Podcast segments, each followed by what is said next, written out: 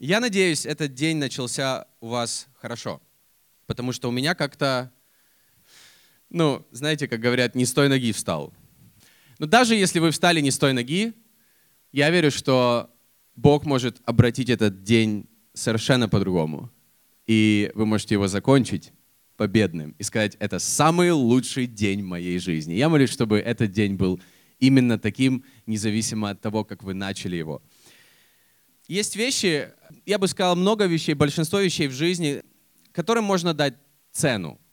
Правда ведь?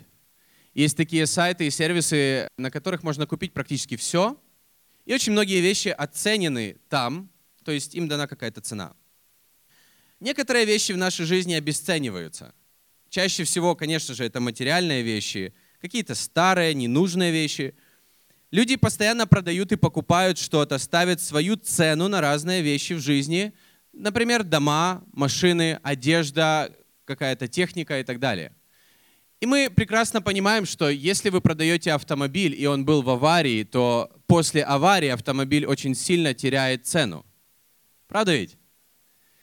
Если вы продаете дом или квартиру, классную квартиру в доме, но этот дом выглядит не очень снаружи, то квартира автоматически теряет свою цену.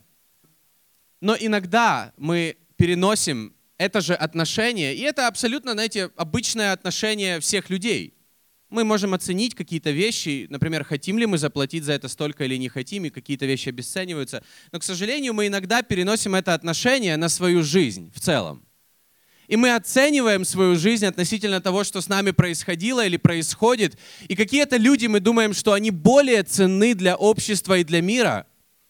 А какие-то люди вовсе ничего не значат. Ну как бы ничего и не изменилось бы, если бы этот человек переехал в другую страну. Поэтому мы думаем, ну, наверное, он не сильно так и много значит, этот человек или его жизнь. Иногда мы относимся также к своей жизни, думая, что если в нашей жизни были какие-то аварии, то наша жизнь уже мало стоит, намного меньше, чем стоила до этой аварии. Но я хочу сказать вам истину, то, что Бог смотрит совершенно по-другому сегодня на твою жизнь. Бог, во-первых, сотворил, создал жизнь человека. Об этом говорится в Бытие 2 главе 7 стихе. Буквально Бог, когда создал человека, Бытие, 2 глава, 7 стих. «И создал Господь Бог человека из праха земного, и вдунул в лицо его дыхание жизни, и стал человек душою живою». Бог сам вдунул жизнь человека, то есть Бог сам дал жизнь человеку, которого Он создал. И Евангелие от Иоанна, 3 глава, 16 стих, не только в этом стихе, но это один из стихов, в которых для меня Бог, знаете, как будто напомнил о цене человеческой жизни, Он сам установил цену.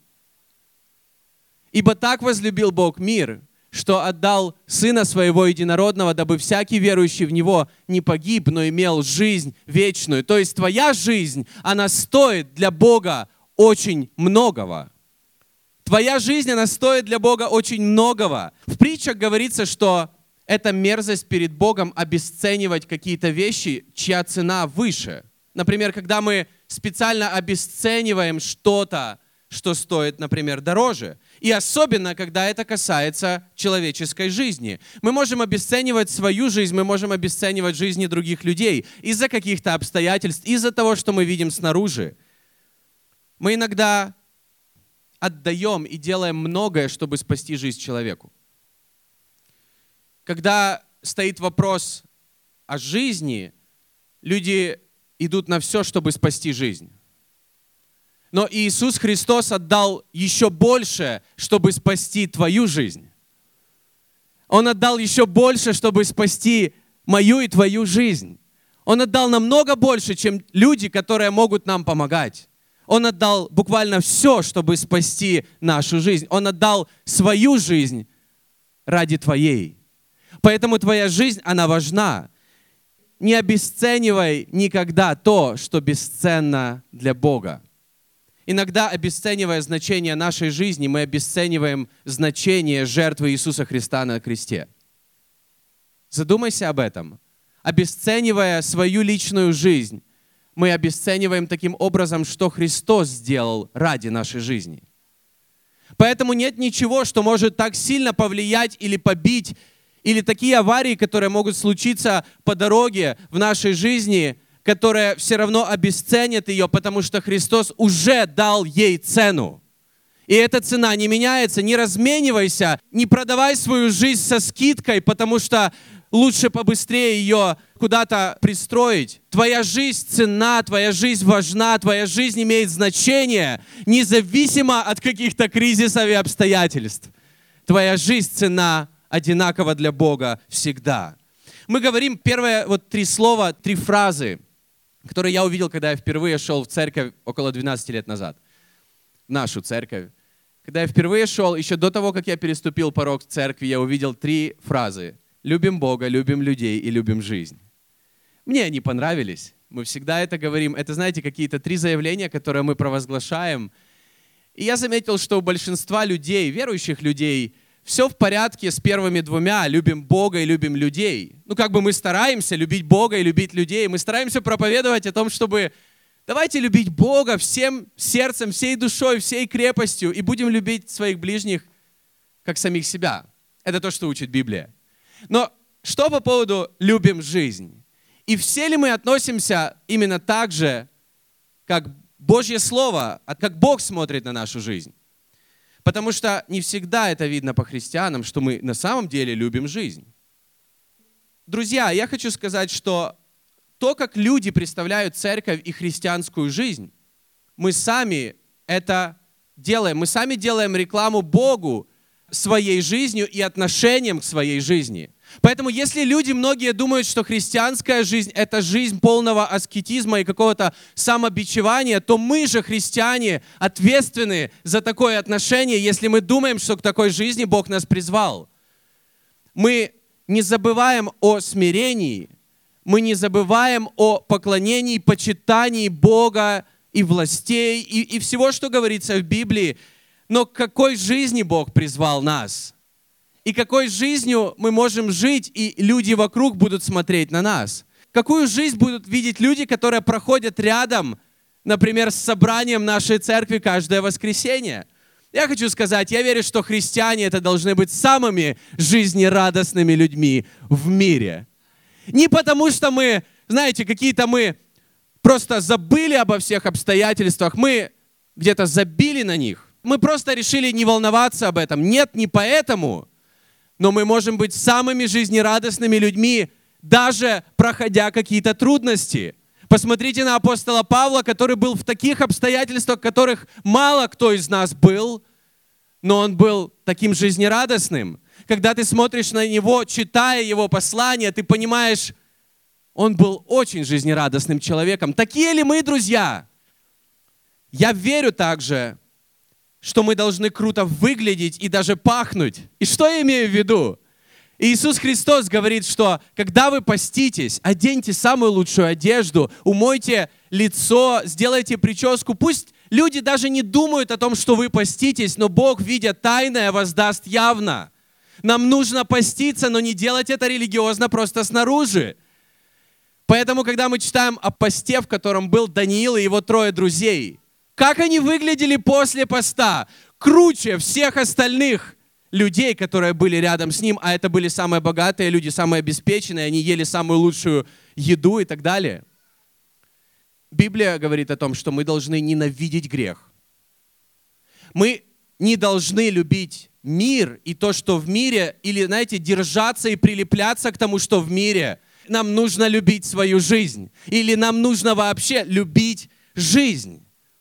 Нам нужно любить. Я люблю жизнь, потому что я вижу в жизни, что для меня жизнь. Это рост, это движение, это рождение чего-то нового. Это, это когда все развивается. Ученые говорят, что даже Вселенная растет. Даже она растет, даже она живет. Мы растем, мы все рождаемся маленькими детьми. Я уже в этом убедился. Конечно же, большинство из вас, вы не помните, какими вы родились. Но у меня родилась дочь. Она родилась такой маленькой. И когда ее впервые принесли к нам домой, она была еще меньше, чем я ожидал. Первое, что я подумал, когда ее увидел. Чего она такая маленькая? Ну, знаете, она растет, и все говорят, о, она такая уже, такая длинная. Она будет высокой, я надеюсь. Бог создал жизнь. Бог создал мир, но мир испорчен грехом. Поэтому в Библии говорится, чтобы мы не любили или не прилеплялись к миру, чтобы мы ненавидели грех, который разрушает жизнь. Смерть останавливает жизнь. Вот это движение, развитие, процесс, рост. Смерть останавливает это. Поэтому пришел Иисус Христос, чтобы разобраться с этим, чтобы люди могли жить вечно. Евангелие от Иоанна, 10 глава, 10 стих. Здесь говорится, что вор приходит только для того, чтобы украсть, убить и погубить. Иисус говорит дальше, я пришел для того, чтобы имели жизнь и имели с избытком. Поэтому если Иисус ради этого пришел, то должны ли мы ненавидеть свою жизнь, не любить свою жизнь? К сожалению, иногда мы так относимся. Я так относился к своей жизни. Но если Иисус пришел для того, чтобы дать жизнь и дать жизнь с избытком, то, возможно, некоторым из нас нужно немножко изменить отношение к жизни и посмотреть на нее с перспективы, как Бог смотрит на нашу жизнь. Здесь говорится, что вор приходит только для того, чтобы украсть, убить и погубить. Враг крадет, он забирает что-то из нашей жизни, чтобы то, что дает Бог, чтобы забрать это. Это то, что делает враг, то есть дьявол. Он убивает, чтобы снова-таки забрать. Здесь также говорится слово «погубить». Это слово обозначает уничтожить или нанести сильное повреждение, чтобы это привело к погибели. Это то, что делает враг. Но Иисус пришел, чтобы дать жизнь и жизнь с избытком. Иисус пришел не для того, чтобы дать религию и правила для нашей жизни, как многие люди думают о церкви или о христианах. Я верю, что первое, что люди должны думать, когда они знакомятся с человеком, который верит в Иисуса Христа, это человек полон жизни. Я даже не понимаю, почему. Он полон жизни, потому что Христос есть в нем, потому что Он есть жизнь, Он источник жизни. Иисус пришел, чтобы дать жизнь с избытком. Я верю, что Иисус пришел не для того, чтобы улучшить старую жизнь, для того, чтобы дать абсолютно новую жизнь в нем. Он пришел не для того, чтобы избавить нас от всех проблем в жизни. Он пришел, чтобы дать нам жизнь, которая будет не зависеть от, вообще от обстоятельств вокруг. Жизнь, в которой радость не зависит от обстоятельств вокруг. Вот какую жизнь Он пришел дать. Он пришел чтобы дать жизнь, которая в принципе не закончится никогда, вечную жизнь. Бог любит тебя, и поэтому Он дает жизнь. Но иногда бывает так, что кто-то не любит свою жизнь, кто-то ненавидит свою жизнь, кому-то нравятся другие жизни, но не нравится своя жизнь. И, к сожалению, мы можем ходить в церковь или, или, верить, или верить в Иисуса, читать Библию, но все равно относиться так к своей жизни, к сожалению. Кто-то похоронил, возможно, какие-то сферы в жизни, которые, знаете, что я имею в виду, когда, если жизнь это рост и развитие, то это когда какие-то сферы, ты просто на них, ты просто их отложил, пусть будет так, как есть, я не буду об этом заботиться, все равно ничего не получается. И просто там все, знаете, уже заглохло, знаете, вот просто все в паутине, все, неважно, что там происходит. Как знаете, скелет в шкафу. Кто-то просто какие-то сферы похоронил. Кто-то просто чувствует, что его жизнь достаточно сложная или какие-то тяжелые обстоятельства вокруг вас, или что-то вас сбило с этого пути с Богом или с вот этой жизни, когда ты ее любил, и сейчас ты относишься к ней, возможно, нейтрально или даже негативно. Но я еще раз хочу сказать, это то, что говорится в Библии. Иисус пришел, чтобы дать жизнь. Неважно, что происходит сейчас, но Иисус пришел, чтобы дать жизнь. И Иисус пошел на крест ради твоей жизни. Матфея 7 глава, 14 стих. Здесь Иисус напоминает нам, что наша жизнь не будет всегда легкой, потому что тесны врата и узок путь, ведущие в жизнь, и немногие находят их. Да, моя жизнь, она не лишена трудностей, она не лишена каких-то обстоятельств, которые, может быть, как-то, знаете, сжимают меня и делают тесными ворота или узким путь, которым я иду с Богом, но это ведет к жизни, которая которая, знаете, переполнена Божьей благодатью и Божьими чудесами, и Божьими ответами, и Божьими обещаниями, которые Он обещал, и Он исполняет, и то, что Бог начал, Он совершит. И может быть, эта жизнь, она, она немного сдавлена какими-то обстоятельствами, но они не влияют в итоге на эту жизнь. Бог все равно нас проводит. Евангелие от Иоанна, 3 глава, 36 стих. Верующий в Сына имеет жизнь вечную, а неверующий в Сына не увидит жизни, но гнев Божий пребывает на нем. Когда мы верим в Иисуса Христа, у нас будет эта жизнь. И жизнь с избытком. Евангелие от Иоанна, 8 глава, 12 стих. Говорил Иисус к народу и сказал им, «Я свет миру, кто последует за мной, тот не будет ходить во тьме, но будет иметь свет жизни». То есть это будет такая жизнь, смотрите, свет жизни. Это будет такая жизнь, которая будет сиять это будет такая жизнь, которая будет что-то крутое излучать, что будет притягивать людей. Я очень верю, что Иисус Христос, Божий Сын, Он не просто пришел в мир и ходил таким депрессивным, потому что Он видел весь этот грех и такой, о нет, я ожидал, что будет как-то не так, но настолько. Он излучал какой-то свет, потому что жизнь была в нем, говорится в Евангелии от Иоанна, 1 главе, 4 стихе. Вначале было Слово, Слово было у Бога, Слово было Бог.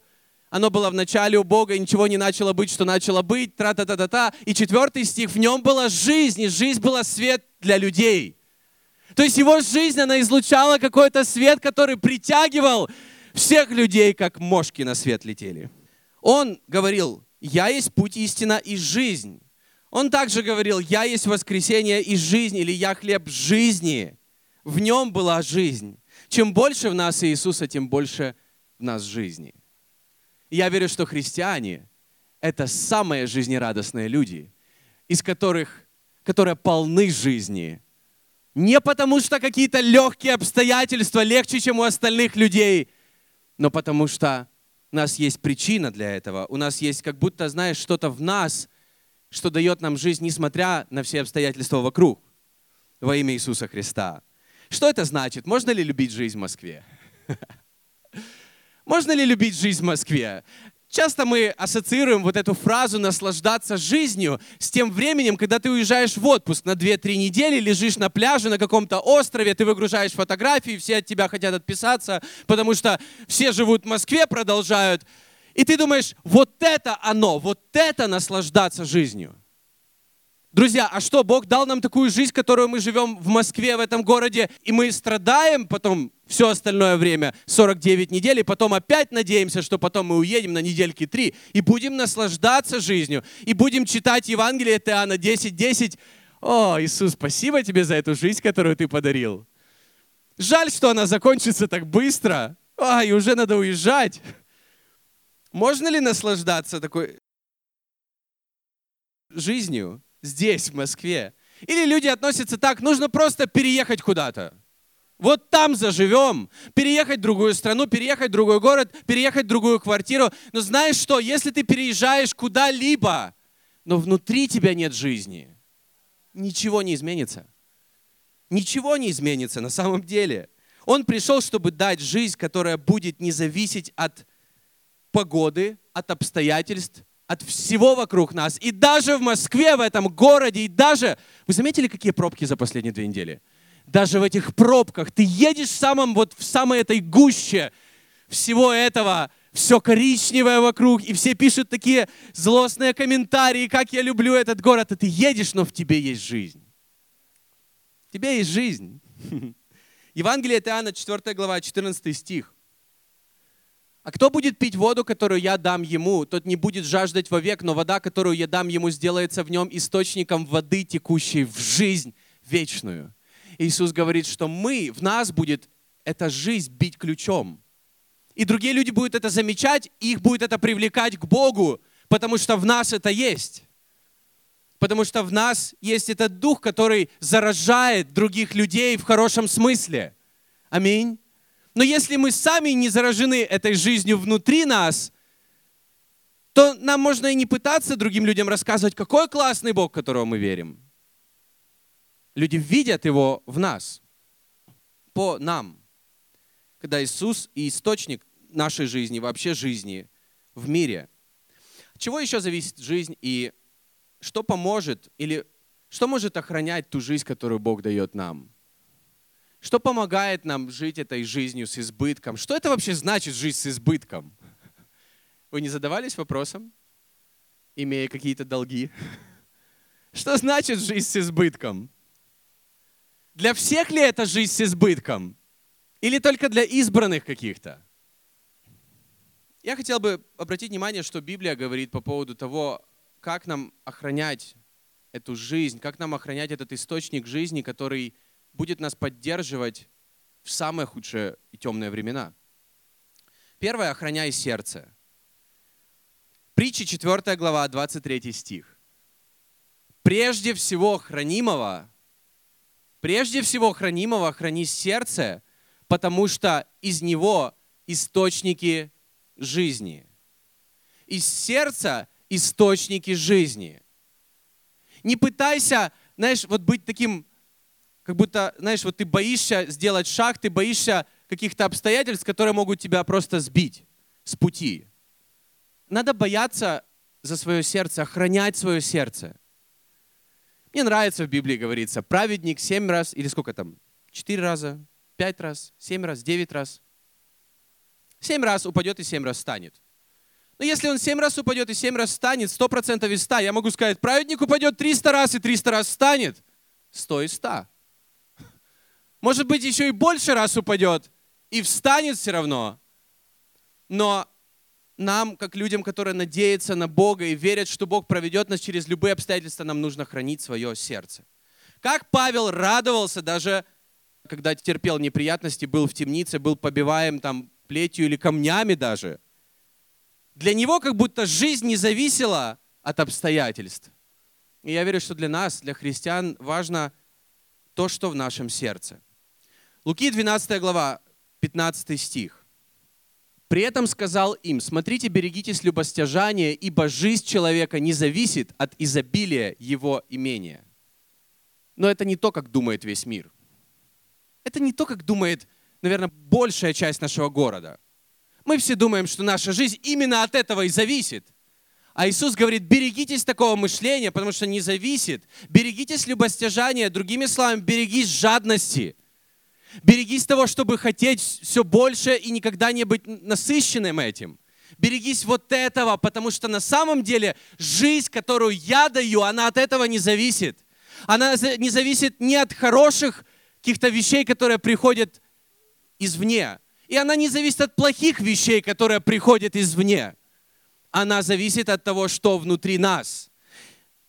Храни сердце свое. Храни его от жадности, храни его от ненасытности, от обид, от зависти, от греха, от непочтения Бога или непочтения других людей, когда это отношение у нас появляется, или к неправильному отношению к начальствам, к родителям, к жене, к мужу, от гнева, который есть в нашем сердце. Вот это то, что разрушает в итоге нашу жизнь. Вот это корень, который влияет негативно на нашу жизнь. Пусть в твоем сердце всегда играет прославление каждый день, независимо от всего вокруг. И я верю, это наш выбор. Что, какая музыка будет играть в твоем сердце – каждый день. Пусть в твоем сердце всегда будет радость, независимо от всего, что вокруг. Это наш выбор, друзья. Пусть в твоем сердце всегда будет благодарность за все Богу, даже когда мы проходим сложности. Пусть в твоем сердце будет всегда вера, что лучше еще впереди, сталкиваясь с вызовами и проблемами. Это выбор, что в твоем сердце. Мы не выбираем иногда, что приходит снаружи. Мы не выбираем иногда, как поступают люди по отношению к нам. И не всегда это мы виноваты в этом. Но за что мы можем взять ответственность, это за наше сердце и что у нас внутри каждый день. Потому что это, в конце концов, будет влиять на всю нашу жизнь. Когда я пришел в церковь и до церкви, я, я это больше относил к своему темпераменту. Я думал, что я такой, знаете, стопроцентный меланхолик. Но на самом деле я был таким более таким депрессивным, унылым, грустным и так далее. И, конечно, в моей жизни были радости, когда мы с друзьями встречались и иногда вместе напивались, иногда делали что-то, что больше нас веселило. Ну, знаешь, ты приходишь домой, и ты чувствуешь то же самое. Ты, ты чувствуешь внутри, это реально никогда не проходит. И я думал, я просто такой человек. Когда я пришел в церковь, это сразу не изменилось. Но через лет 10 я обнаружил, я другой человек. Я не то о себе думал, что я видел тогда. Потому что когда Бог начал менять мое сердце, и близкие люди — это те, кто видят тебя всегда. Но даже близкие люди начали замечать, что я изменяюсь. Возможно, это повлияло на то, когда моя мама, она 8 лет, на протяжении 8 лет, она, она не верила во все, что я верил, она не поддерживала в том, что я верил в Бога, начал ходить в церковь, но она видела мою жизнь всегда, и она видела какие-то перемены во мне, и, возможно, это ее привлекло к Богу, потому что ее внутренний мир, он был также очень разбит из-за того, что произошло в ее жизни. Она пережила развод с отцом, он просто оставил ее и ушел. Я не хочу сказать, что кто-то из них виноват или, или, знаете, оценивать их, но это иногда бывает такое в жизни. И для нее это было очень сложно. На протяжении 10 лет она была в такой депрессии, и я не знал, я не знал, что может ей помочь. Я верил, что Бог может помочь, но, вы знаете, проповедовать людям, с которыми ты живешь, это, это вообще не помогает. Они просто смотрят на твою жизнь. И если вы знаете ее, или кто-то знает ее, мою маму, она, мне кажется, самый жизнерадостный человек. Сейчас. В 49 лет она, она приняла водное крещение. Пару лет назад. Она приняла водное крещение в нашей церкви. Она рассказывает всем людям о Боге. Когда люди регистрируются на конференцию «Раскрась» или покупают билеты на рождественский мюзикл, она всегда регистрирует сразу пять человек, не вписывает имена и благословляет кого-то. Она всегда покупает билетов 20 на рождественский мюзикл и приглашает всех вокруг. Это не то, что она должна делать. Это не то, что кто-то ее заставил это делать. Это то, что в ней. Однажды, я помню, я приехал с конференции Хилсон в Сиднее, и это было, наверное, первый раз, когда я поехал туда.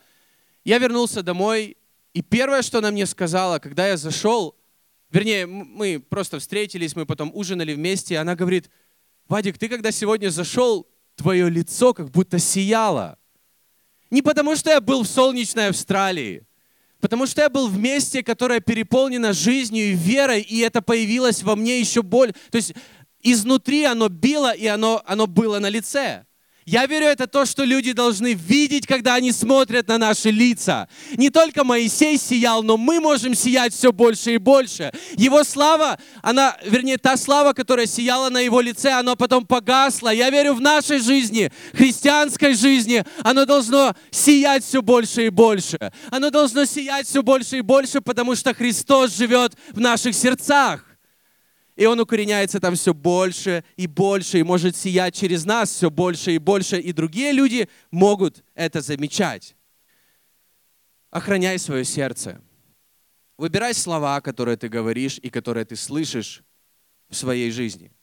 Потому что от избытка сердца, говорят уста, нам нужно охранять свое сердце, но также нам нужно следить за своими словами. Притча 18 глава, 21 стих. Смерть и жизнь во власти языка, и любящие его вкусят от плодов его. Смерть и жизнь во власти языка. Я верю, что от того, какие слова мы говорим, зависит, будет ли созидаться или разрушаться наша жизнь, наша же жизнь. Даже когда мы говорим плохие слова на других людей, знаете что? Мы уже начинаем разрушать свою жизнь. Когда мы говорим плохое слово на другого человека, да, в пробке, да, он неправильно поступил и так далее – мы начинаем разрушать свою же жизнь. И нам нужно избавляться от негативного мышления или негативных слов. И я был достаточно негативным человеком, уже даже когда я был с Богом, даже когда я был в браке. И я очень благодарен за мою жену, которая обращала на это внимание. И были какие-то фразы или слова, которые я говорил, и которые она говорила, не говори никогда так. Например, какая-то ситуация, и я говорю, ну это все, это конец. Все. И она говорит, зачем ты так говоришь, когда ты через пять минут найдешь решение, все решишь, все нормально, ну зачем ты говоришь эту фразу? Это было как слово паразит. Я даже не имел это в виду, что все, ну конец, все, это нерешаемо. Но я говорил эти фразы. И она мне постоянно говорила, не говори эти фразы. Я помню, как, наверное, на протяжении года ты мне говорила, я говорил, когда что-то происходило, я говорил, я не знаю, что делать. И она говорила, никогда не говори так ты муж, ты мой муж, ты мужчина, ты глава нашей семьи. Никогда не говори, я не знаю, что делать, потому что даже если ты не знаешь, что делать, просто не говори этого. Как я буду за тобой следовать, когда ты не знаешь, что делать? Пусть ты не знаешь, что делать, но не говори, я не хочу этого слышать. Ты знаешь, на самом деле это, это формирует атмосферу в нашей семье. Когда что-то приходит, и ты такой, я не знаю, что делать. Я такой был, но я это меняю. Евангелие от Иоанна, 5 глава, 24 стих. Иисус говорит, истинно, истинно говорю вам, слушающий Слово Мое, верующий пославшего Меня, имеет жизнь вечную, на суд не приходит, но перешел от смерти в жизнь. Иногда наша жизнь такая, знаете, как будто мы живем, но внутри как будто мы не живем. Из-за каких-то обстоятельств, из-за каких-то ситуаций, которые были вокруг нас, но здесь говорится, что когда мы принимаем в свою жизнь слова жизни, слова веры, это строит нашу веру, и это влияет на нашу жизнь. И мы уже не мертвые внутри, но мы оживаем все больше и больше. Поэтому нам нужно выбирать те слова, которые мы и говорим, и слушаем, потому что это влияет на нашу веру, а вера влияет на нашу жизнь. И мы даже этого не замечаем. Ты думаешь, что ты веришь, но если ты постоянно говоришь слова такие, как это невозможно, все, конец, я, это, я не смогу, я, я не могу. Я помню, как мой тренер, один из наших тренеров, он, он садил нас сделать какое-то упражнение, и ты жмешь штангу максимальное количество раз, вот максимальное. И до того момента, когда ты уже не можешь, тебе нужно было просто закончить, положить, но мы часто говорили, все, я больше не могу. Другими словами, все, заберите, я, я, все, это вот мой максимум. И он так нас ругал, он выгонял нас с тренировки, когда мы говорили, он говорит, нету фразы «я не могу». Для вас ее нет, забудьте ее. Забудьте фразу «я не могу». Мы не понимали, мы так злились, потому что я реально уже не могу. Но задача была перестать думать и говорить, что я не могу. Я хочу сказать тебе, ты можешь. В Иисусе Христе ты можешь.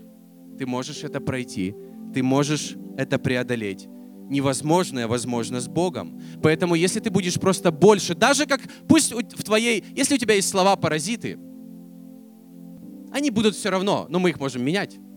Пусть эти слова-паразиты будут «я могу», «я все могу в укрепляющем меня Иисусе Христе». Да, это не те слова, которые хотят слышать люди вокруг нас каждый день. Но я это сделаю, мы можем, я пройду это. Потому что слова влияют на нашу веру, а вера влияет на нашу жизнь. Второзаконие, 30 глава, 19 стих говорится, «Во свидетели перед вами призываю сегодня небо и землю, жизнь и смерть. Предложил я тебе благословение и проклятие. Избери жизнь, дабы ты жил, ты и потомство твое». Бог говорит, выбери жизнь. Знаете, когда мы выбираем жизнь? Когда мы выбираем слова. В словах есть огромная сила. В словах Бога огромная сила. И когда мы выбираем читать Библию, и провозглашать ее каждый день в своей жизни. Знаете, выделять маркером какие-то стихи, мы увидим, как это влияет на нашу жизнь.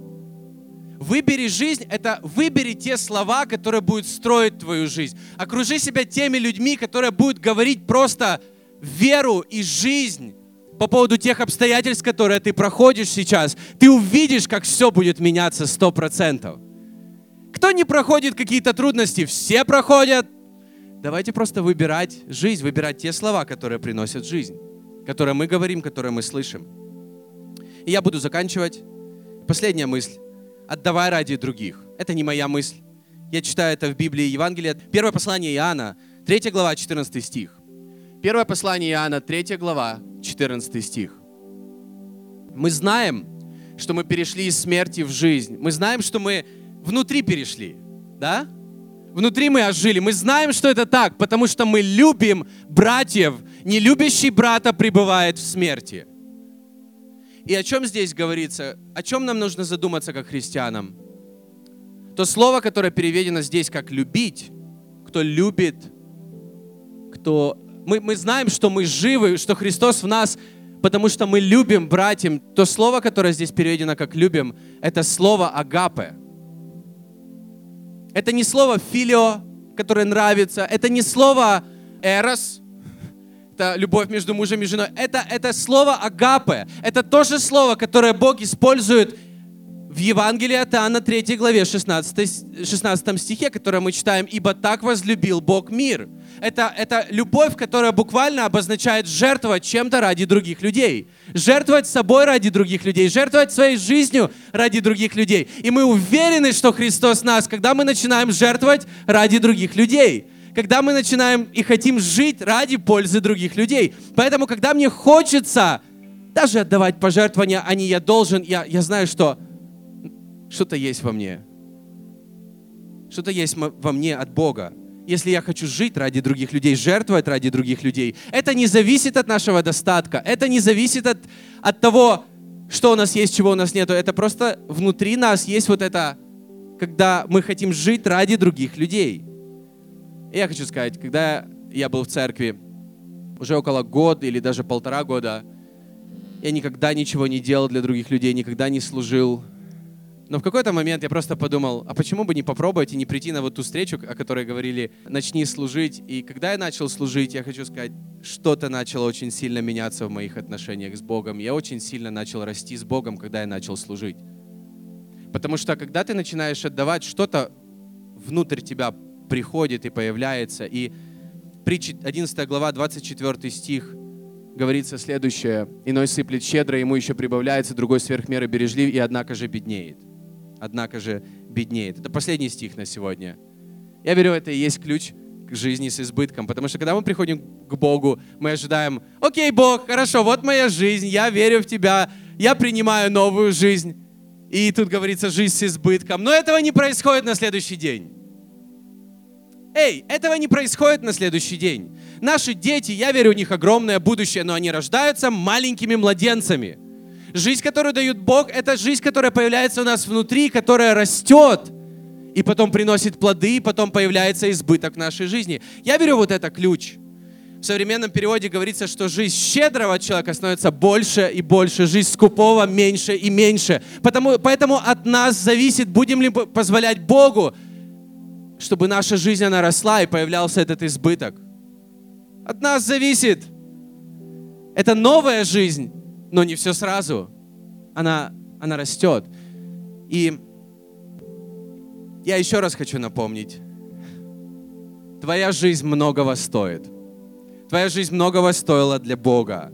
За мою жизнь очень дорого заплачено, и поэтому я не хочу ее прожить зря. Я не хочу ее прожить просто так. Я люблю жизнь, потому что я ценю то, что Бог сделал для меня. Я верю, что отношение к жизни — это отношение к тому, что Бог делает для меня в жизни.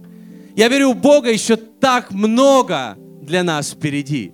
Я хочу еще раз сказать, охраняй свое сердце — откуда эта жизнь начинается и появляется, и, и зависит, и влияет. Выбирай те слова, которые ты слушаешь, выбирай те слова, которые ты употребляешь и говоришь. Задай вопрос тем людям, которым ты доверяешь, какие неправильные слова есть в моей жизни.